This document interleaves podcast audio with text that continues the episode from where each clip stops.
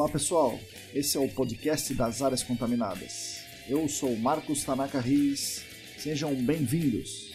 A trilha sonora é dos escalafobéticos Mauro Tanaka e Guilherme Durão, arroba Azalato Sampa e arroba Guilherme.durão. Sigam a gente no nosso canal Áreas Contaminadas do Telegram e no canal do YouTube ECD Training.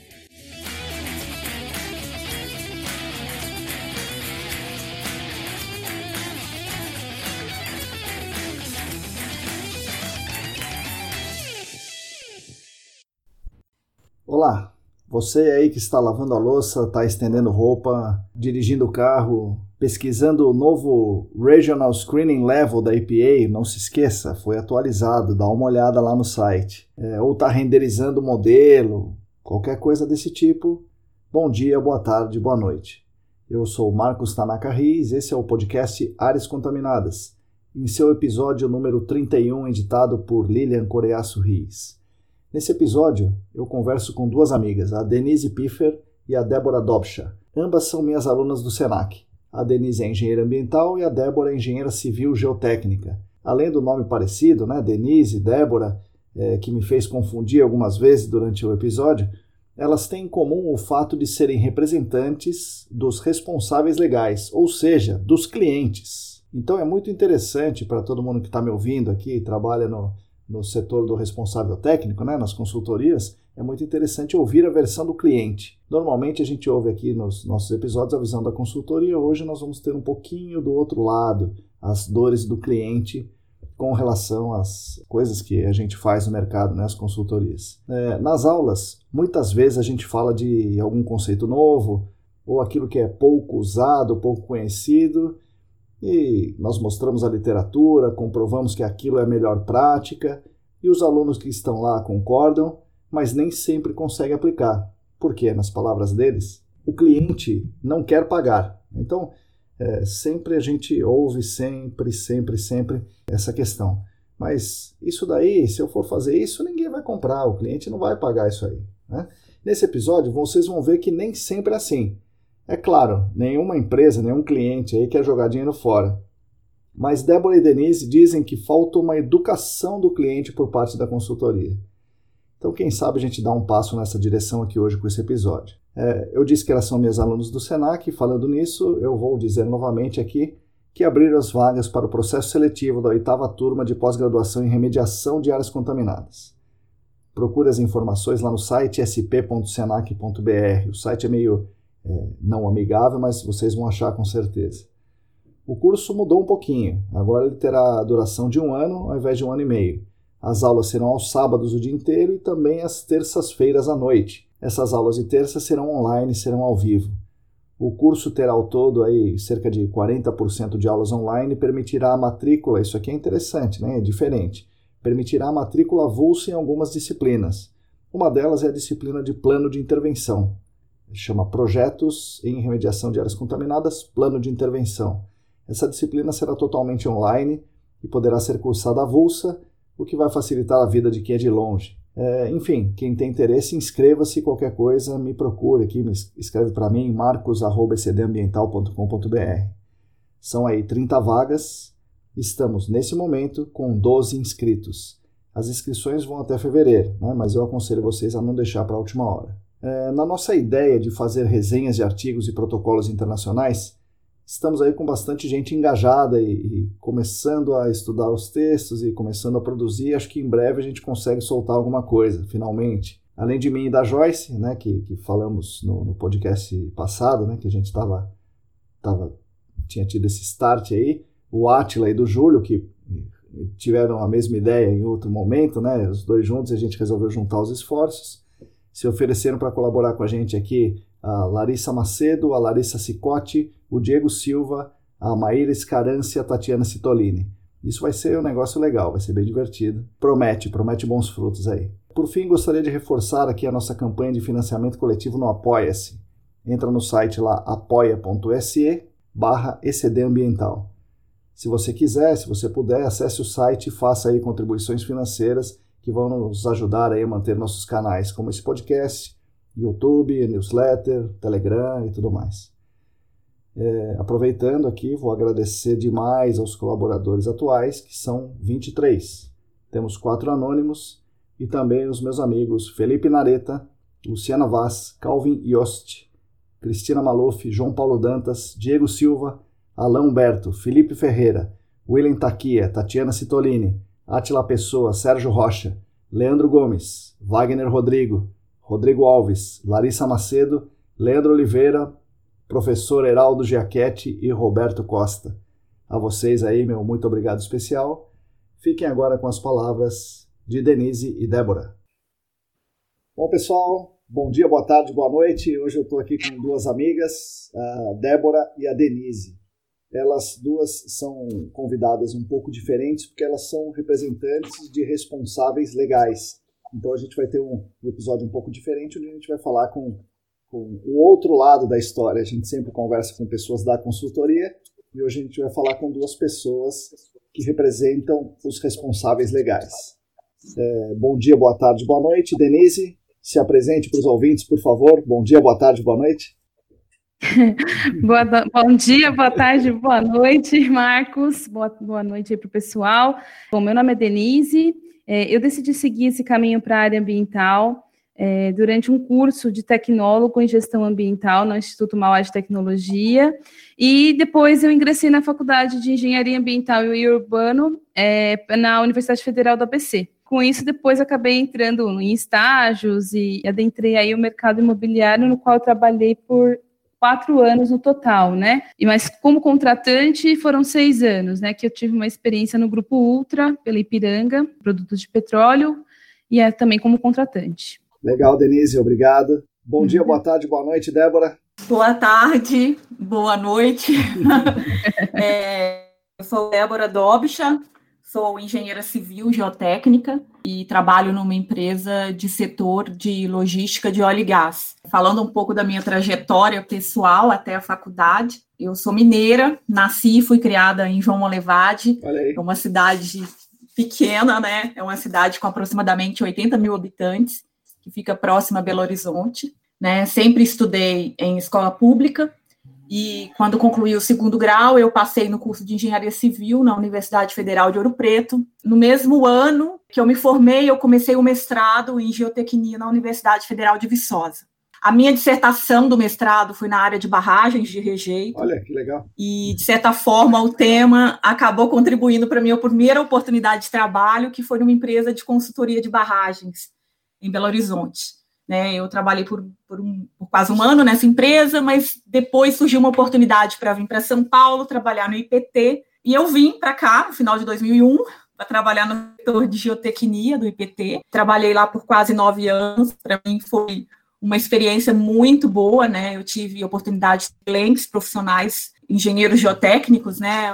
o José Maria, o Wilson Gobara, né? Não sei, muitos de vocês devem conhecer, mas são profissionais excelentes. E com eles aprendi não só a, a, parte técnica, né? Mas também a importância de se trabalhar com qualidade. Eu cheguei, assim que eu saí do IPT, eu cheguei ainda a trabalhar em algumas empresas aí de consultoria, né? Na área de projeto, mas na área geotécnica também. E em 2015 eu comecei a trabalhar numa empresa de setor de logística de óleo e gás, a princípio era para trabalhar como engenheira geotécnica também. Certo.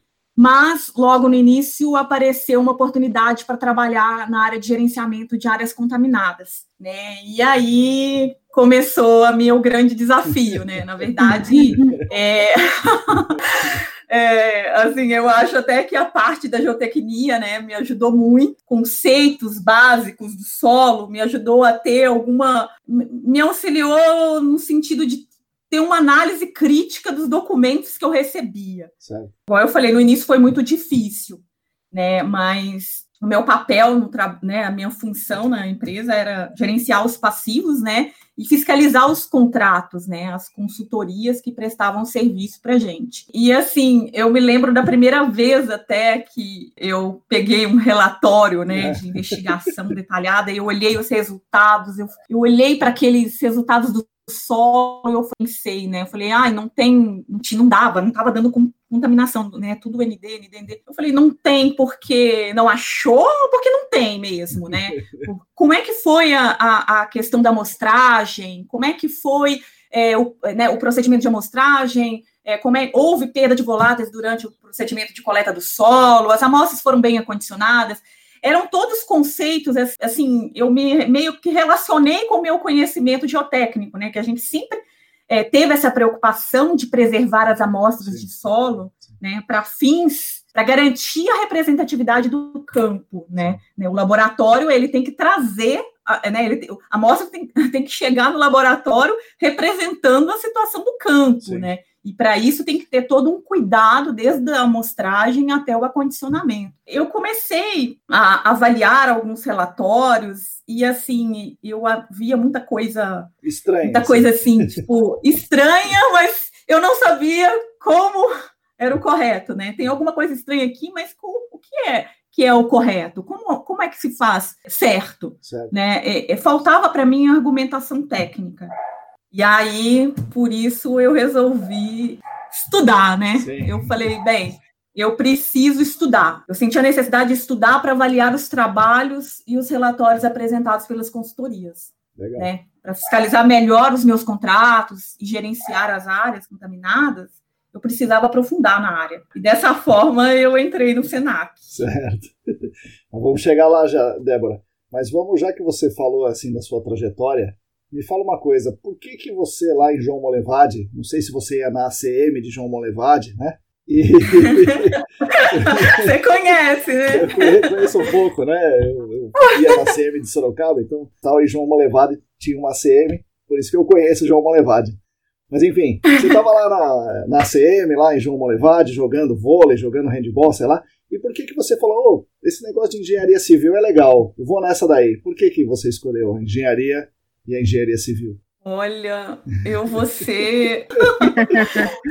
Olha, para ser sincera, no início eu pensei em fazer engenharia química. Cheguei a tentar engenharia química né, na UFMG, e na mesma época eu, eu tentei engenharia civil. Né? Na UFMG eu tentei engenharia, é, tentei engenharia química, não passei. E no mesmo ano eu tentei, é, na Universidade Federal de Ouro Preto, engenharia civil. E, e passei e eu falei, eu vou fazer e vou ver se eu gosto. Se eu não gostar, eu tento de novo engenharia química. E aí eu comecei engenharia civil e acabei gostando e acabei ficando. Eu acho que foi assim. Legal. Boa. Legal. E você, Denise? Você era onde você cresceu, né? Que a, a Débora cresceu lá em João Molevade. Onde você cresceu e por que você escolheu engenharia ambiental? Bom, eu sou de São Paulo, da capital, nasci, cresci aqui, nunca morei em outros lugares eu, assim, saí do ensino médio, acabei entrando ali num técnico em administração, que aí eu descobri que não era nada daquilo que eu queria, não gostei. É, ainda naquela fase de adolescência, entrando na fase adulta, a gente meio perdido e tudo. E aí eu sempre me interessei pelo assunto de meio ambiente, sempre me interessei por, por mas não tinha assim muita ideia do que era esse contexto todo, claro. O curso era muito bom, só que assim, não era a área que me atraía, então não foi, né? E aí eu, eu ingressei num tecnólogo em gestão ambiental pelo Instituto Mauá de Tecnologia. No primeiro ano eu só estudei, eu não, não trabalhei, não fiz estágio, né? E aí no segundo ano do, do tecnólogo eu, eu passei na Federal do ABC. Então eu cursei o último, o segundo ano do tecnólogo junto com o primeiro da Federal. Então Caramba. foi bem, bem puxado, Imagina. bem, mas terminei, terminei, terminei tanto um quanto o outro, graças a Deus. e aí, depois que eu acabei ingressando no meu primeiro. Aí já ingressei para engenharia ambiental e urbana, que eu já era o caminho que eu queria né, ali trilhar, gostei bastante. E aí foi é, no segundo ano da faculdade, eu comecei um estágio no Grupo Ultra, né, especificamente na Coordenadoria de Gerenciamento de Postos Contaminados da Rede Piranga. Caramba! Então, é, tinha um nome bem... Todo mundo falava, onde você trabalha? Eu falava esse nome todo mundo, cara, o que, que é isso? e lá, assim, foi o meu primeiro contato com o GAC, mas realmente muito cru, tudo. Eu, eu, eu auxiliava nos processos de contratação, participava de algumas reuniões, ia fazer algumas é, remoções de tanque, acompanhamento de remoção, fazia muito acompanhamento online dos, dos, das remediações que estavam sendo monitoradas, então eu ficava auxiliando naquele processo de monitoramento online, muito pump and treat, né, que tinha assim espalhado, mas coisas assim com grandes plumas, é, remediações de anos, mas até então eu não tinha nenhuma noção assim do, do contexto de tudo isso, né? De como que funcionava. Eu mais ouvia, absorvia e ia ali auxiliando nos processos. Quando eu estava para completar dois anos de estágio, surgiu uma oportunidade na, no, no grupo Cirela, mais certo. especificamente no, no, braço da, da Living Construtora, né, que faz parte do grupo Cirela. E aí eu participei é, mais ativamente de gerenciamento de resíduos perigosos de demolição,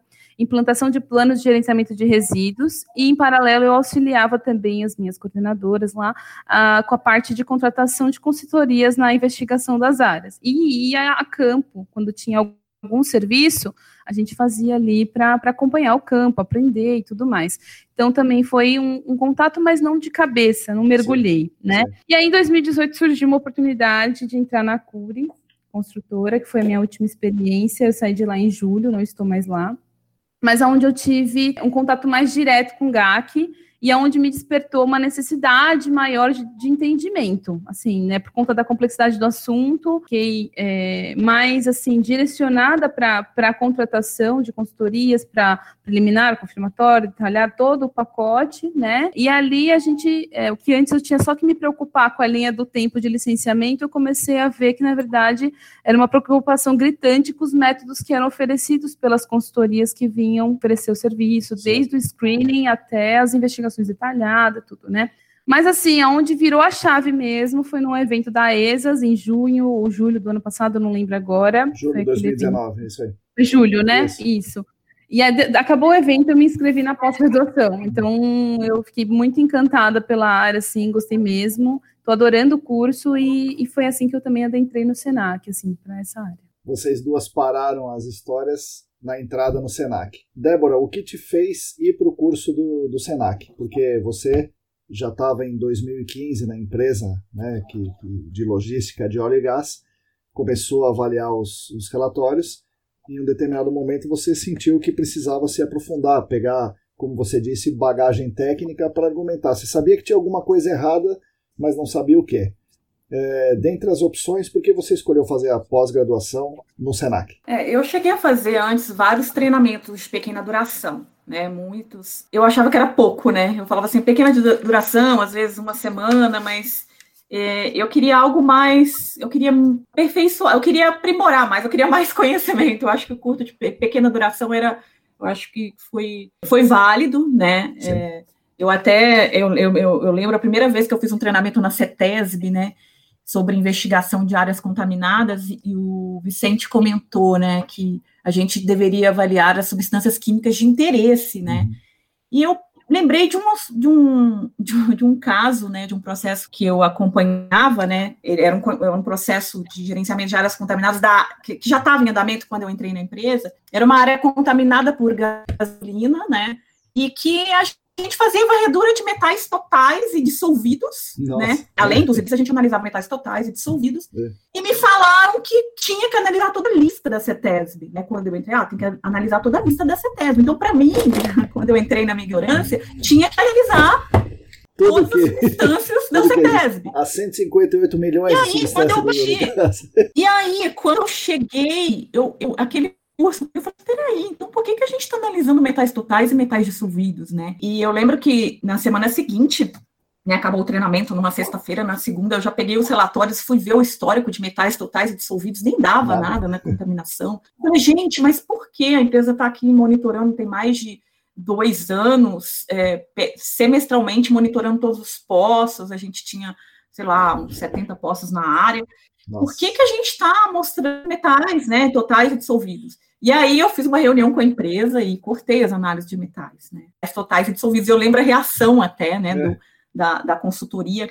Quando eu falei isso, o cara falou, nossa, eu olhou para o gerente do contrato, né, e o preposto é. da empresa, eles olharam para o outro e falaram assim, nossa, nosso maior faturamento das análises, né, porque é, metais totais, metais dissolvidos, no custo da, né, pelo menos naquele contrato, representava 60 50% do custo das análises, né?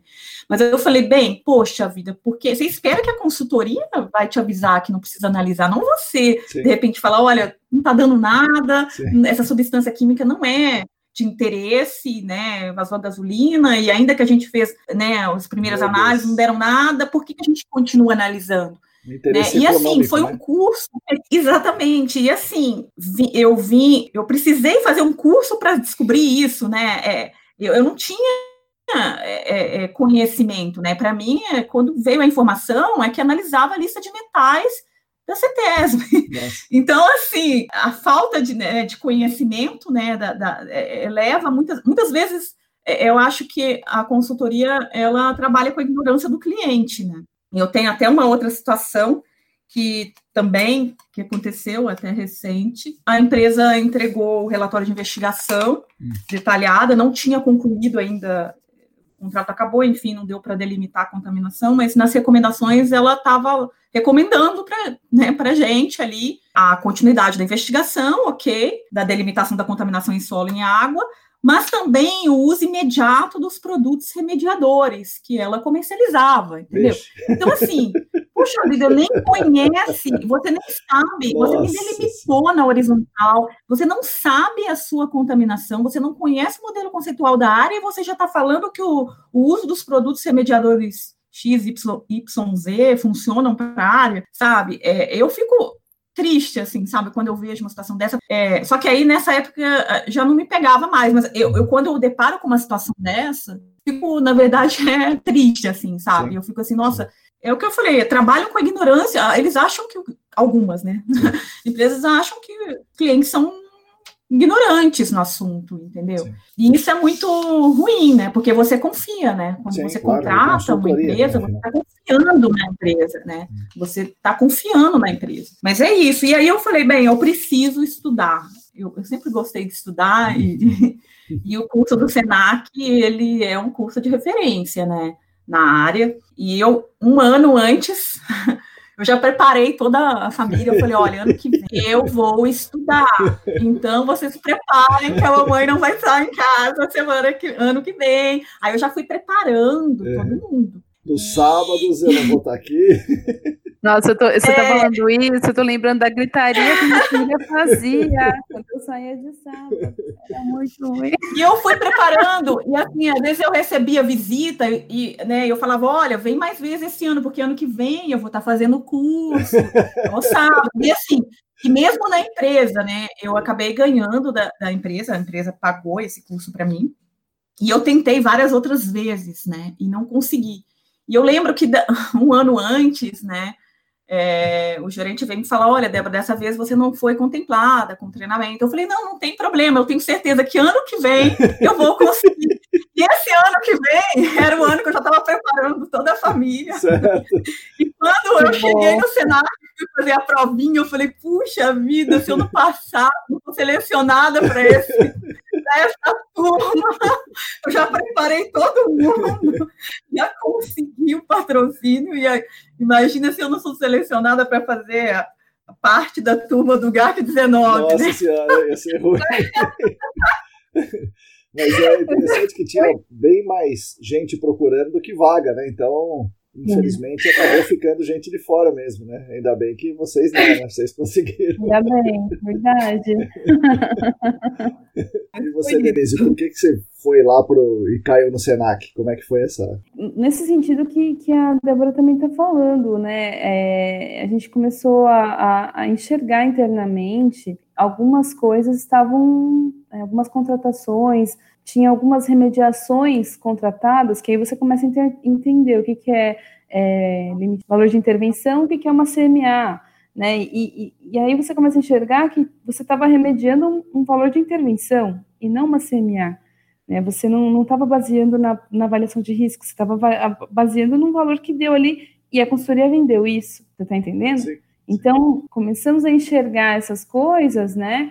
Uh, até o mercado mesmo tem mudado muito, Tanaka. Eu acho que é perceptível isso no mercado imobiliário, porque antes as equipes de meio ambiente elas eram muito enxutas e o corpo técnico era assim, ah, aquele engenheiro, né, sei lá, pega ali, vamos lá, entendeu? Mas agora, assim, eu percebo que cada vez mais, é, pelos colegas, por outras construtoras que a gente acaba conversando, pessoal que está em outras construtoras, que o corpo técnico tem sido muito bem especializado, são pessoas que já estão há anos na área, estão sendo puxadas para esse mercado, justamente para auxiliar nessas avaliações. A gente evolui depois na conversa, mas muitos serviços, assim, eles têm condições de serem bem realizados, pelo menos no mercado imobiliário, por, por construtoras e tudo, porque elas querem evitar o risco jurídico, o risco é, depois, né, o, o pós.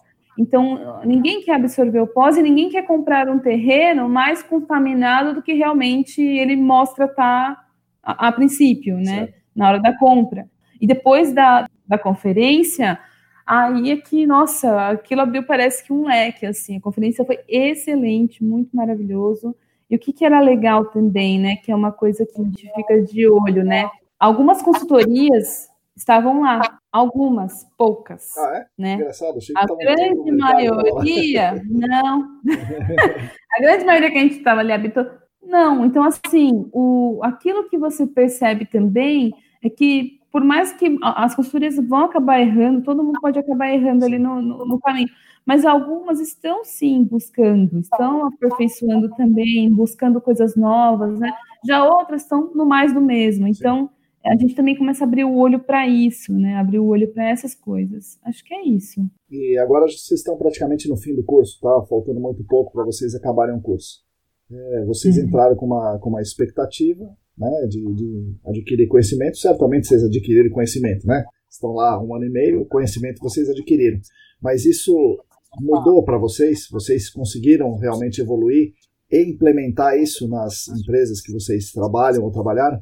Olha, eu eu digo que para mim eu sou outra pessoa. Assim, eu entrei, eu só, estou saindo uma pessoa bem diferente de quando eu entrei, sabe? E, e, uma coisa que só que eu fiquei mais exigente, né? Eu agora eu eu já aviso a empresa, olha, não me entrega relatório sem antes fazer o checklist da DD, porque eu vou fazer aqui, porque se a CETESB faz lá, eu também vou fazer aqui. Sim.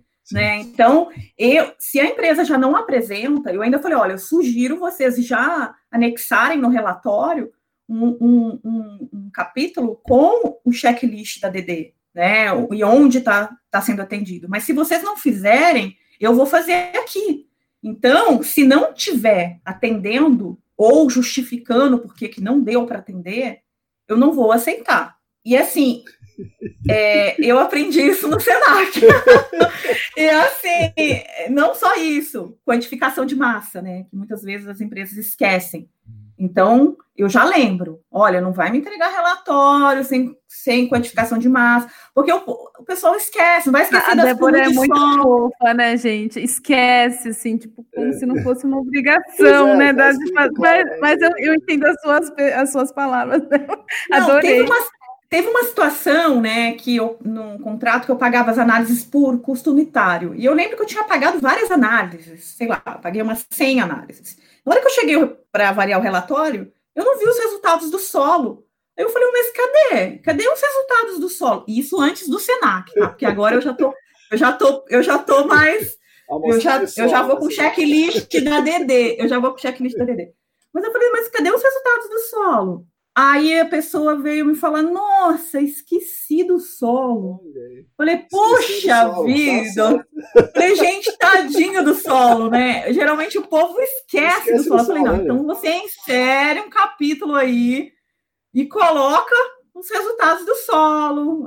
E, e aí, mas, pô, depois que já tinha entregado, o relatório da investigação detalhada. Imagina o tempo que se perde para concluir um relatório para entregar na CETESB.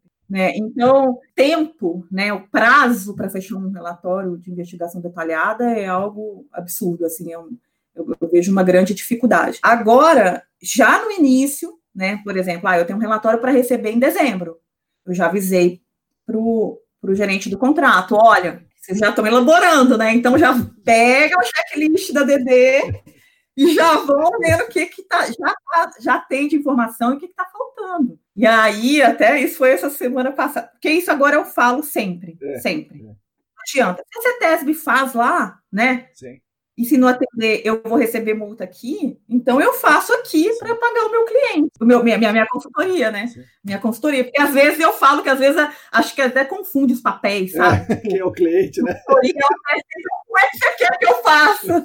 Falei, não, você que é a consultoria, eu sou o cliente. Poxa vida, né?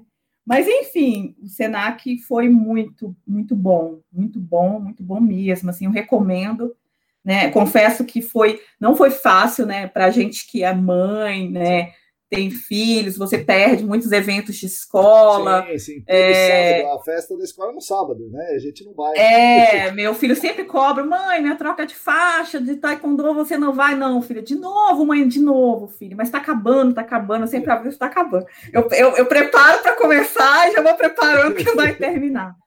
Mas, assim, é, apesar de todo, né, é, a gente abrir mão, né, dos sábados, assim, mas foi tão prazeroso assim, né? É, eu falo que é agradável, né? Eu conheci pessoas, nossa, né? As pessoas legais, assim, eu é engraçado, é um sábado que é agradável, sim, assim, sim, sabe? Sim. Até acho que era mais agradável quando a gente podia às vezes se encontrar, né? Porque a gente conversava, certeza, e tudo mais. É verdade. E mas foi muito bom e eu recomendo recomendo para todo mundo, assim, é, realmente o Senac está de parabéns, assim, e vale, valeu para mim, valeu muito, muito, muito a pena. E assim, é uma questão, né, engraçado, quando você não sabe, você não sabe nada de um assunto, ou sabe muito não pouco. Não sabe que não sabe, né? É, você tem vergonha, às vezes, de perguntar, né? Será que essa pergunta é uma pergunta, vamos dizer, idiota, né? É isso, você não pergunta. E às vezes aquilo ali não está explícito nem para você, nem para o especialista. Sim, sim, sim. E hoje eu já não tenho mais vergonha de perguntar. Com certeza, é, tá certo. Então, assim, eu, eu, eu me sinto mais à vontade de, de argumentar, de questionar, por que isso? Como é que então você vai fazer? Como é que vai ser no campo? Como é que vai sabe? Eu pergunto detalhes, porque antes não estava explícito, né? Ficava implícito e eu não questionava porque não sabia como questionar. Então, nossa, isso me ajudou muito o curso, sabe? Eu saio do Senac uma outra profissional, de como eu entrei, entrei assim e saí assim. Acho que foi muito válido, muito válido mesmo. Legal. E você, Denise? conseguiu é, modificar a sua atuação e conseguiu modificar dentro da sua empresa, implementar as coisas que você via lá? Então, eu acho que como a Débora também, é, eu sigo do mesmo, do mesma é, opinião, que a gente sai mais criterioso, né? Não que a gente saia assim completo, porque para estar tá completo na, na, no assunto de GAC, você tem que estudar todo dia, umas oito horas por dia, sem parar. É, eu imagino que, eu imagino não, é uma área que a gente vai ter que seguir estudando para o restante das nossas vidas, atualiza-se muito rápido, o ganho de conhecimento, principalmente conceitual, é, ah, um MCA 1A, MCA 1B, o que, que é? é, ah, é, a parte de, de caracterização hidroestratigráfica, o porquê que eu não posso colocar um poço lá de dois metros, o que, que é zona de fluxo, o que, que é armazenamento, que, essas coisas, as pessoas, muitas vezes o técnico vem ali te dar alguma explicação e você não tem aquele conhecimento todo, você não vai entender, você não vai absorver. O responsável legal, ele está muito mais assim, preocupado naquele momento com a linha do tempo dele, em saber é, em que momento que ele poderá, conseguirá ter a sua aprovação, a sua aprovação não, a sua deliberação dentro da, do órgão é, licenciador, né? É, e até esse conceito foi ganho com o tempo de que deliberar e aprovar são juridicamente diferentes. Né? A CETESB ela não aprova aquilo que você está imputando lá dentro, ela delibera, ela permite que você faça e qualquer problema que tiver, o responsável técnico e legal vão responder também por, pelo aquilo. Então, eu acho que esse ganho de noção jurídica, certo. em conjunto com a parte é, do GAC, ela foi muito grande, ela foi muito importante, porque agora a gente não deixa assim, é, não permite que certas coisas passem. Né? E não porque a gente achava que tinha que passar, por falta de conhecimento. Então, o conhecimento trouxe aí uma abertura muito legal nesse sentido, assim, eu acho que foi um ganho enorme. Passamos sim a ser bem mais rígidos nas contratações, não só por mim, mas a coordenadoria em si, ó, o grupo, a, a, a, equipe em si, né, que a gente formou uma equipe na época, então foi bem interessante, e foi ganhando esse corpo, e eu acredito que vai ganhar mais corpo, porque é, São Paulo tem uma, uma ampla prospecção de, de áreas contaminadas para serem reutilizadas, né? E o setor de, de reutilização está gritante aí, até com incentivos, com tudo que a gente vê acontecer. Então, é, eu acho que vai ganhar corpo, sim, e precisa cada vez mais estar aperfeiçoado. Mas o Senac me trouxe isso, com certeza. Vocês têm muitos casos mais ou menos quanto vocês viram nos últimos, sei lá, nos últimos três anos que, que a Débora está na, na área, né? Três não, né? Cinco, né? Quantos casos mais ou menos vocês acompanharam e qual é a média de qualidade que vocês enxergam nos casos que, que vocês viram? Claro, sempre vai ter um caso que é bom, vai ter aquele caso que é uma droga que você tem que jogar no lixo, né? Como você, a Débora já contou uns dois aqui. Mas qual é a média, né? É, a média é boa, a média é mais ou menos? E quantos casos vocês acompanharam nesses últimos cinco anos aí? Então, é, eu vejo uma dificuldade muito grande de conseguir delimitar a contaminação no solo, principalmente. E assim, e onde eu trabalho, querendo ou não, a gente tem a questão de contrato, né? É, é licitação, é prazo improrrogável, e às vezes acaba o contrato e eu tô com um relatório de investigação com a pluma aberta. Certo. Meu Deus. Então, assim, é uma situação muito. Até eu fico, às vezes eu, falo, eu fico triste, né? Eu falo assim, gente do céu, porque a gente tem tanto empenho, né? Fica lá o contrato inteiro, fura, fura, põe sondagem, faz sondagem aqui, instala poço aqui, coleta amostra, tal, tal, tal, tal. Chega lá o relatório pluma aberta. O contrato acabou e eu tô com aquele relatório com a pluma aberta na mão, assim. É. Aí eu falo, meu Deus do céu, e agora? Vou entregar na CETESB e vou falar que vou complementar a investigação. Aí vem uma outra e começa e vai, sonda, instala poço, e aí sabe? Aquela dificuldade de delimitar. Então, o negócio, o prazo, né? Até estava conversando com a Denise, outro dia a gente estava conversando, né, para falar, para a gente discutir a questão do TCC, e a gente entrou essa questão do prazo, né? Porque é, no prazo imobiliário, é, é, me chamou muita atenção o fato do, deles conseguirem delimitar uma contaminação no prazo tão curto. Eu ainda falei, como vocês conseguem isso, né? Porque a experiência que eu tenho é um prazo muito grande para conseguir delimitar, né? A experiência na área imobiliária é, é. é, algo que eu ainda acho que a gente precisa discutir um pouco, viu, Denise? eu queria compartilhar um pouco depois dessas. Fechar, delimitar uma contaminação, principalmente no solo. Nem, nem e eu vejo que hoje. É, é, eles não, não encontram, não delimitam a fonte secundária, muito menos a, o que está dissolvido a partir daí. É isso? É, a dissolvida eu acho que é mais, é mais fácil, né? Certo. Porque né, você vai com pó, investir aquela questão da investigação com pó. Isso, vai pôr poço, poço. Não, é mais Vou fácil. Um poço. Nossa, nossa, nem fala. Mas é, eu acho mais fácil achar a contaminação na água do que no Sim, solo. No solo realmente você tem que. É difícil, Sim. né? E por isso que eu acho que essa dificuldade de delimitar a contaminação em solo. Mas a sua pergunta é quantas vezes, né? É, quantos Nossa. casos você viu, mais ou menos, aí, sei lá, mil? É, quantos novos casos, novos casos por, por, por ano, sei é. lá, novos eu, casos, né? Que eu tenho para gerenciar, no Esse. caso? É, novos casos. Na minha, onde eu trabalho, a gente tem mais ou menos quase 30 áreas, entre na lista, né, para áreas a serem investigadas e áreas em investigação e né, no total umas 30. A gente fica muito tempo, né? Casa imobiliário, né? Que Sim. você consegue encerrar isso aí é algo maravilhoso, né? A reabilitação rápida para poder, né, para um novo uso. Então, acaba que os casos continuam, né? certo, né? Às certo. vezes, um monitoramento a longo prazo. Eu tenho o processo de 2004, certo. que a gente está monitorando para encerrar. Então, eu tenho casos que eu estou tentando delimitar a contaminação, e tem outras que estão na lista para serem investigadas. Certo. Muitas áreas, mas elas perduram aí um pouco por um tempo, assim. E aí vocês, então, no, no seu caso, fazem tudo, preliminar, confirmatória, detalhada, monitoramento e remediações. Você tem todos esses tipos de casos aí, né, Débora? Menos a, a, avaliação preliminar. Geralmente a gente já recebe da CETESB a, a, ou a confirmatória ou a detalhada direta nos autos de infração com multas, né? Então, não é avaliação, não, a gente não faz a preliminar. Até a minha primeira experiência com a preliminar foi no curso do SENAC. Legal.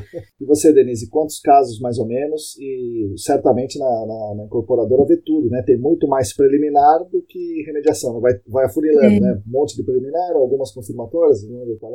Isso, perfeito. Em, em média, assim, de 8 a 15 terrenos por ano, a depender de como está o mercado, né? Depende muito como tá.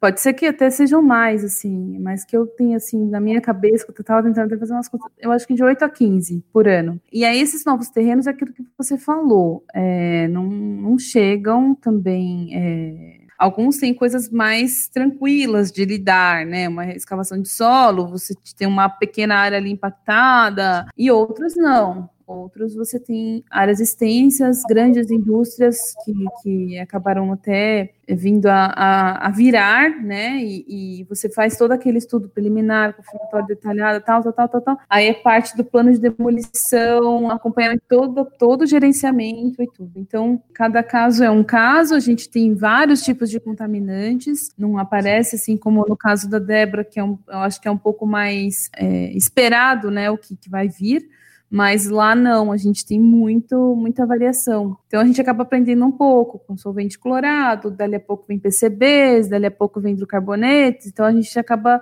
dando aquela, aquela pincelada um pouco em cada coisa. Num geral, a qualidade, assim, depois de, de, de do aprendizado, da forma de enxergar, eu avaliaria hoje como uma qualidade baixa não só no sentido de técnica de investigação e tudo, porque eu acredito que técnica de investigação ela vai acabar sendo é, imputada no mercado a partir do momento que você tiver leis que, que chamem isso e forcem, porque infelizmente, né, o, a, o Brasil funciona um pouco mais dessa forma, Sim. né? Ou você força, né, a acontecer. Normalmente as pessoas não, não tomam ação antes, salvo algumas algumas consultorias, tá, gente? Eu não estou generalizando. E também nunca trabalhei do lado de consultoria para saber as dificuldades, então também não posso falar que ah, é baixo e isso e aquilo. Mas uma coisa que eu, que eu, que eu acho que precisa ser alertada e que precisa ficar destacada aqui como responsável legal é a qualidade dos textos, a qualidade das informações, do, da, da, descrição, da forma de descrever aquela informação, o tabelamento e interpretação dos dados, que muitas vezes vem de uma forma torta, não fácil de entender, as imagens com muitos erros, erros bobos, do sentido de numeração de po poço, é, a forma da pluma está ali estranha, errada, nada a ver com o que estava na tabela. É, coisas desse tipo, entendeu? Então, esse tipo de coisas, assim, para mim, assim, elas não podem existir. Nossa, assim, é mais básicos erros do que o que eu estava pensando. Eu estava pensando que é uma não, técnica, mas é. Não, não, aí tem também a parte da técnica, mas muito relatório a gente pegou com com, coisas assim, que você tem que ficar. Se você for realmente parar para avaliar, até a parte do português você adentra, porque o negócio você fica em desespero às vezes com o que você recebe ali mas também com questões de conceitual, sabe? No sentido, o que, que é uma área-fonte? O que, que você realmente, a CETESB ali, a ADD, delimita como uma área, como uma área-fonte? Uh, métodos de, de, como fala, de investigação, tudo, a, a, descrição litológica, assim, cada coisa vai dando um pontinho ali negativo, né? E não, não, não é fala querendo apontar o dedo nem nada. Eu sei também que deve ser difícil dia a dia, pega-se muitos casos de uma vez, é difícil de você. Sim. Mas a gente tinha dificuldade, assim, você fazia uma reunião de alinhamento com a consultoria para poder entender o caso. Traçava-se também estratégia, porque tem que ter a estratégia da, da editora, no sentido de linha do tempo, de time para aquilo, e de repente, quando você recebia um relatório, estava tudo nada a ver com aquilo que você conversou, sabe? Nada a ver com aquilo que você.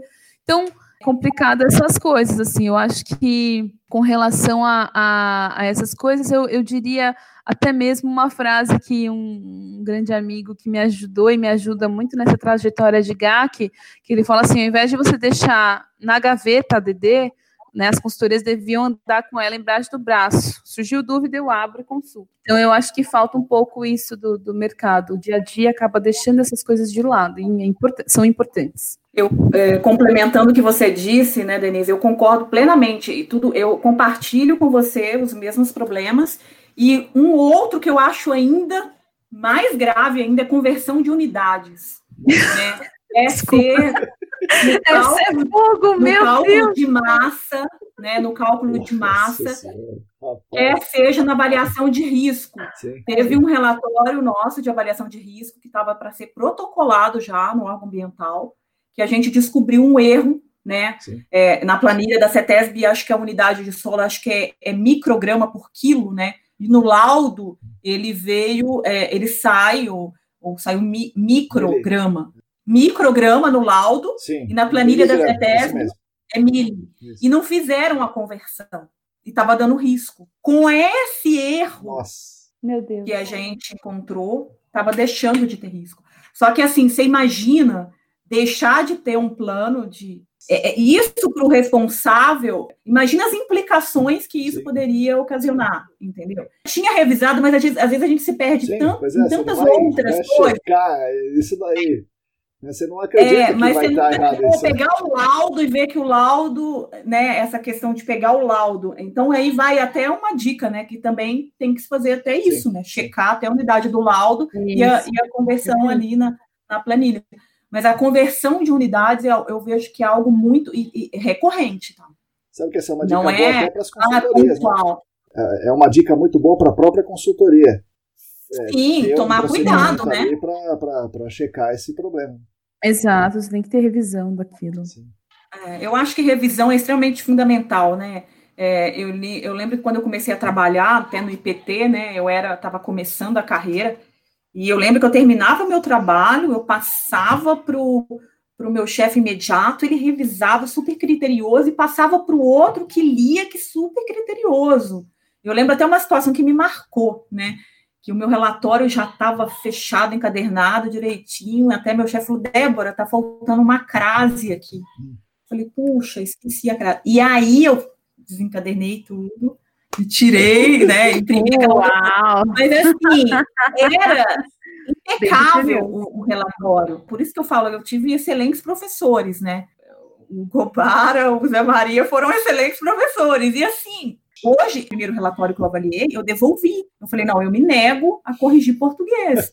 Não, porque Perfeito. não dá, né, gente? A gente não tem, a gente é o cliente. Assim, teoricamente, a gente é um cliente. Não, teria quem teria que fazer o papel de revisor de, de, de ortografia, é dentro da empresa, não o cliente fazer isso. Frase sem sentido, e tudo isso que a Denise falou anteriormente não só a parte técnica, né? Tudo isso é a, a qualidade da apresentação. Isso é fundamental. É isso que, que define uma empresa com qualidade Perfeito. para uma, uma, outra, entendeu?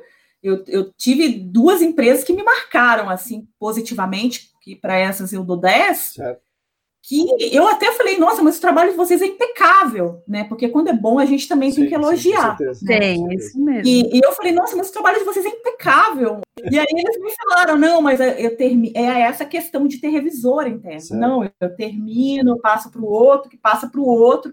Então tem os dois revisores, certo. né? Antes de entregar para o cliente. E isso é toda a diferença. É. Isso, essa, isso faz, são detalhes que fazem toda a diferença essa questão de, de corpo técnico, que eu acho que precisa também ser levantada um pouco a mão, é a questão da qualidade do corpo técnico em geral da área. Não só das, das consultorias, mas também de quem vai lá fazer a amostragem, que é terceirizado, tá? Sim. Eu tive um, eu vou, eu vou até relatar um grande problema, sem citar nome, sem nada, tudo, mas um grande problema que eu tive uma vez uma amostragem simples, uma amostragem básica que eu fui fazer um acompanhamento de amostragem de baixa vazão, um local com, bem tranquilo, poucos poços, tal. Eu cheguei lá para olhar, ver e até aprender, né? Porque eu já tinha tido aula no Senac, tinha tido uma explicação interna na, com a equipe, e, e, e aí acabei indo lá para acompanhar. E cheguei lá, o rapaz não tinha nem o plano de amostragem na mão, ele ia começar pelo que ele achava. Eu, opa, peraí, como é que é? Então, aí sentei e assim, é, acreditado, tudo, né? Então, aí fui lá, mostrei o que eu, o que eu levei para eu acompanhar. Mas eu falei, mas esse aqui é o meu, eu não posso falar para você seguir o meu. Vai que o meu tem algum erro, né? Você vai é. seguir o meu. Aí, eu, aí tá, então espera mais 40 minutos até alguém mandar no WhatsApp, para ali, para Beleza, começamos a amostragem e tal, e aí foi indo, aí foi acontecendo a amostragem, da forma que ele ia pegando na mangueira e colocando no galão, ele despejava, ele despejou no chão. Nossa. Quando ele fez isso, eu gritei. É, aí eu, aí eu falei, para tudo. Não, para, para tudo, para, porque aí já foi demais, e aí levei isso para cima, levei isso para todo mundo, e aí foi o Aue, mas tudo bem, assim, a gente. Então, assim, esse, essa pessoa não recebeu o treinamento para falar, você tá, você tá só transferindo o contaminante. Se tiver contaminante aí, você acabou agora, de transferir para o solo. Tem, já tem outra fonte agora, aqui. O, bom é a sorte, e a sorte dele também é que era um poço que não tinha nada. não estava dando historicamente ali. Mas você começa a ver que a qualidade do, do, do serviço em si, muitas vezes o cara está com pressa, ele quer terminar logo, ele quer sair logo dali do campo, e as, as pessoas que, que subcontratam, que são as costureiras que subcontratam essas para ir fazer, ah, é, é acreditado, então eu não vou mandar um técnico junto, eu não vou mandar Isso alguém junto é um para fazer. É um grande. Gente, é um erro crucial, assim, é, porque o cliente vê uma coisa dessa Sim. é para desqualificar até a empresa, toda, toda a linha. Você entendeu? Você, você, desqualifica toda a linha, porque eu estou tentando solucionar, o cara está misturando um pouquinho mais com a colher, não dá. É, é, são essas coisas que eu acho que é importante alertar, que ainda vê no mercado, dentre outras, assim, dentre outras, né? Vocês estão falando dos grandes absurdos, né? Depois a gente vai tentar chegar nos pequenos absurdos, os grandes absurdos são esses. É, é, esses dão um desespero, né? né? Nossa. Mais ou menos, com quantas consultorias vocês trabalhavam? Trabalharam, trabalham, né? Mais ou menos quantos, quantos consultorias diferentes vocês acompanharam? E é, por que, que acontece esse tipo de coisa? O que está faltando na consultoria para que ela dê um salto e não faça mais esse tipo de absurdo gigante, né? Claro, erros nós vamos cometer sempre, né? Mas é, alguns, alguns casos que vocês relataram são grandes erros, né?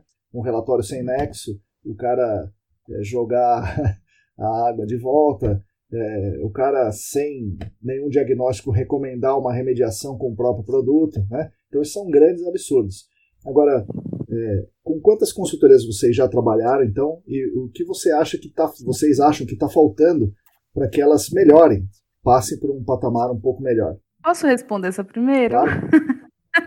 Desculpa, Débora. É que ele tá falando e eu já tô formulando algumas coisas aqui na minha cabeça para não perder ali.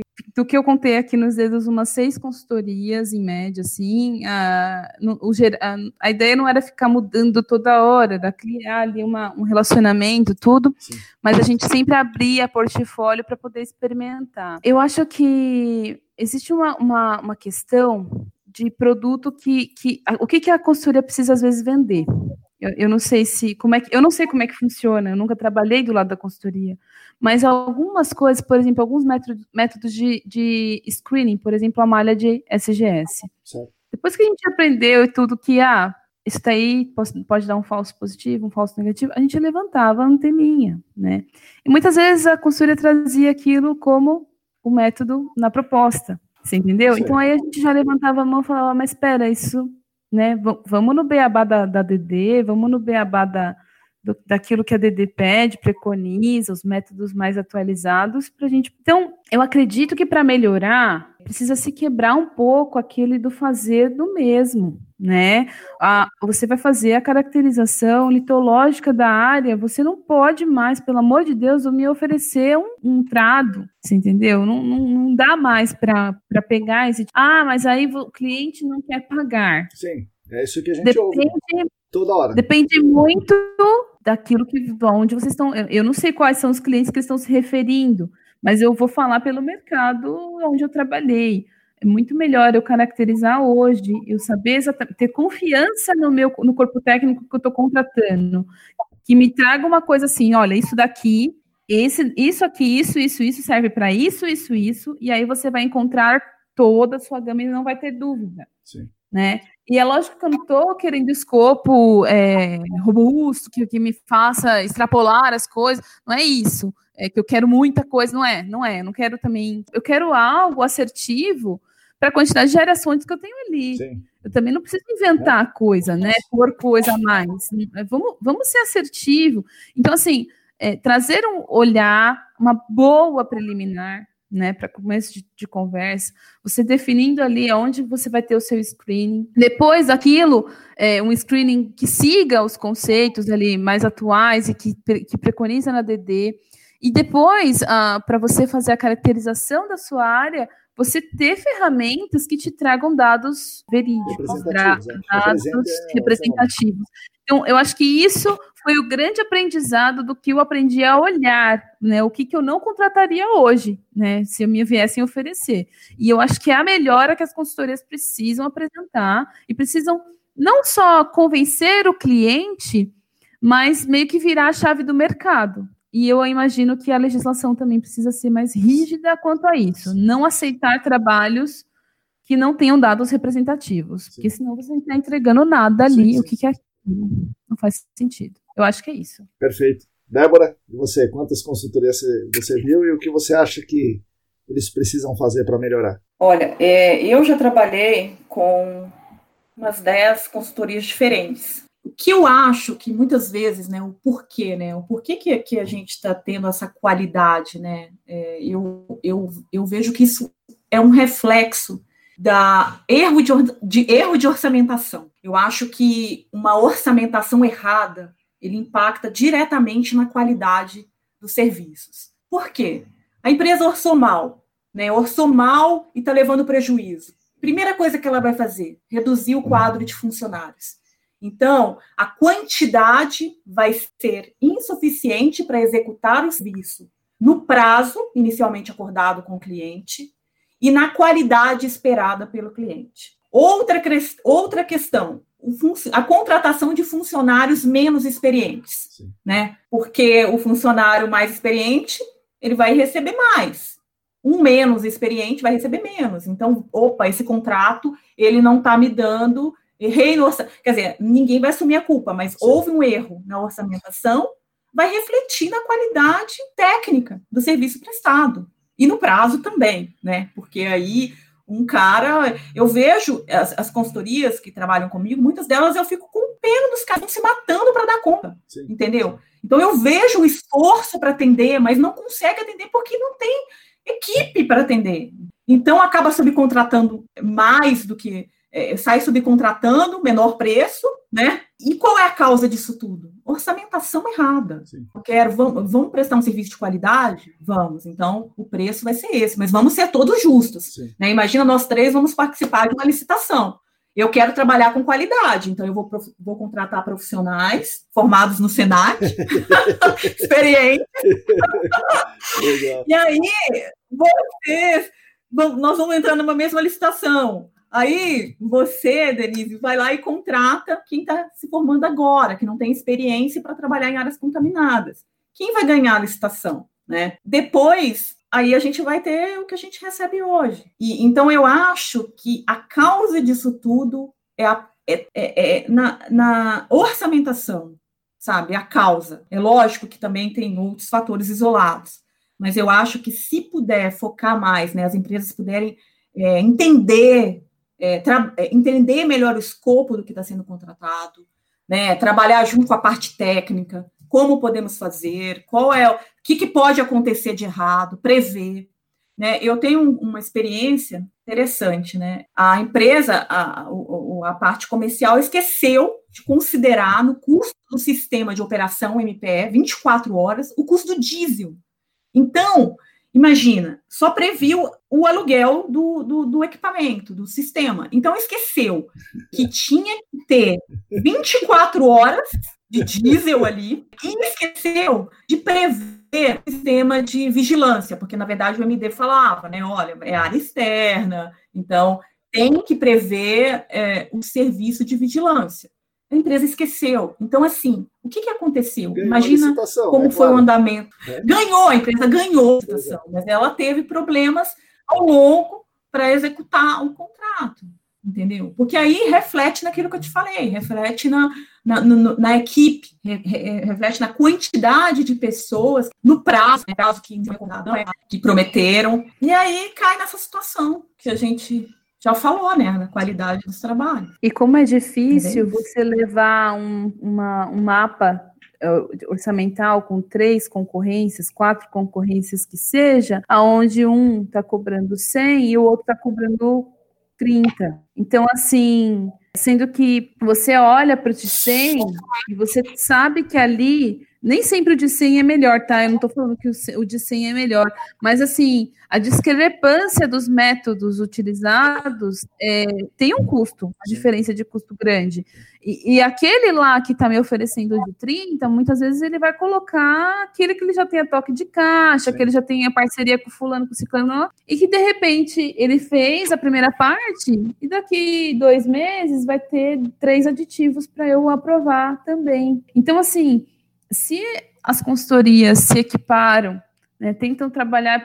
Acho que a contratação hoje em dia eu tentaria fazer pelo mesmo nível de, de, de conhecimento. De, ali você não pegaria mais como antes, né? Porque a gente não tinha noção de equipamento, não tinha noção de, de metodologia, tipo de... né? O que, que é esse direct push que o cara tá falando aqui, né? Solo, então, assim, de solo é massa de solo. É, vai furar do mesmo jeito. O que, que tem a ver? Desce contrato, tão legal aquele negócio girando, né? A gente começa a enxergar também isso, né? Que muitas vezes o barato hoje ele vai me custar bastante caro daqui a alguns meses, né? E até uma busca que a gente está tentando fazer no, no TCC, né, Débora? O, tentar casos onde você olhe para isso de, de, de, como que algumas investigações que foram feitas de uma maneira, entre aspas, que a gente chama de tradicional, convencional, versus um, a outras que foram feitas de maneira com equipamento que, que você tem uma caracterização mais assertiva, de camadas e tudo, o que isso me trouxe de custo-benefício depois, meu pós, né? Certo. Eu encontrei realmente onde estava meu contaminante, eu diminuí meu tempo de remediação, eu diminuí meu tempo, porque eu já fui mais assertivo naquilo lá, eu escavei, já retirei tudo. Como que foi isso? Entendeu? Então, essas coisas são, são importantes da gente tentar balizar, porque é muito difícil você chegar com um mapa de concorrência para o diretor da empresa aprovar e ter que falar que o de 100 é melhor do que o de 30, ele vai ter que mas peraí, não, Sim. né? Quero de 30. Ah, você então, assim, não aceita todos, né? Então... Isso! e é, eu acho que essa é a grande dificuldade para o responsável legal. Por falta de conhecimento, a expectativa dele é, mas aprova na CETESB? Aprova não, delibera, né? Passa na CETESB. É, então, é. Então, e aí ganhou-se esse conhecimento de que deliberar não é aprovação, você não está 100% munido. Isso é interessante. Depois, pós, entendeu? Isso é um negócio interessante. É... Mesmo que a CETESB, entre aspas, aceite, né? Vamos dar aspas aqui, aceitou. Mas não quer dizer que ela aprovou e referendou e falou, ó, segue em frente. Não, é, te dando o seu aval e faça isso que tá tudo. Ela, ela olha assim, é claro que se tiver algo discrepante, eles vão levantar a mão, mas se Sim. for algo que tá. Algumas coisas até eu acho que poderiam Poderia. ser mais nítidas sendo bem sincero também, né? Não sei, eu não sei também como que funciona essas aprovações tudo. E também não querendo, não, a minha palavra não é querer prejudicar o setor imobiliário para que pesem mais a mão, mas é para que, que tenha menos discrepância nesse sentido do mercado, para que o mercado se, se equipare, fique melhor no sentido de qualidade, porque é assim que você vai conseguir qualidade, senão você não consegue. Com certeza. Bom, e uma coisa que, que vocês sabem que eu gosto bastante é de amostragem de solo, né? Claro. E aí vocês, é, nesses montes de casos que vocês analisaram, quantas vezes, ou se é frequente, primeira coisa, coletar amostra de solo na zona saturada. E segundo, quero fazer uma definição das unidades estratigráficas para planejar o, o, trabalho seguinte. Quantas vezes já viram fazer isso? Isso é comum? Nunca viram? Como é que é? A amostragem zona, na zona saturada, eu nunca acompanhei, nunca, nunca presenciei. Eles falam que não conseguem, né? Quando eu recebi um plano de, de, de instalação de postos, eu falei, me apresente o modelo conceitual.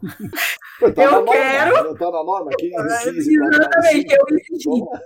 E aí foi o estresse. E aí saiu, saiu o modelo conceitual. É, eu consegui é, da empresa essa, essa, esse atendimento aí da DD pela primeira vez. Assim mas, mas é difícil, assim, foi com bastante cobrança e mais, porque é, é, é, e, é, e é desgastante, sim, né? Sim. Porque aí você passa a ser o cliente chato, né? Mas é isso, é.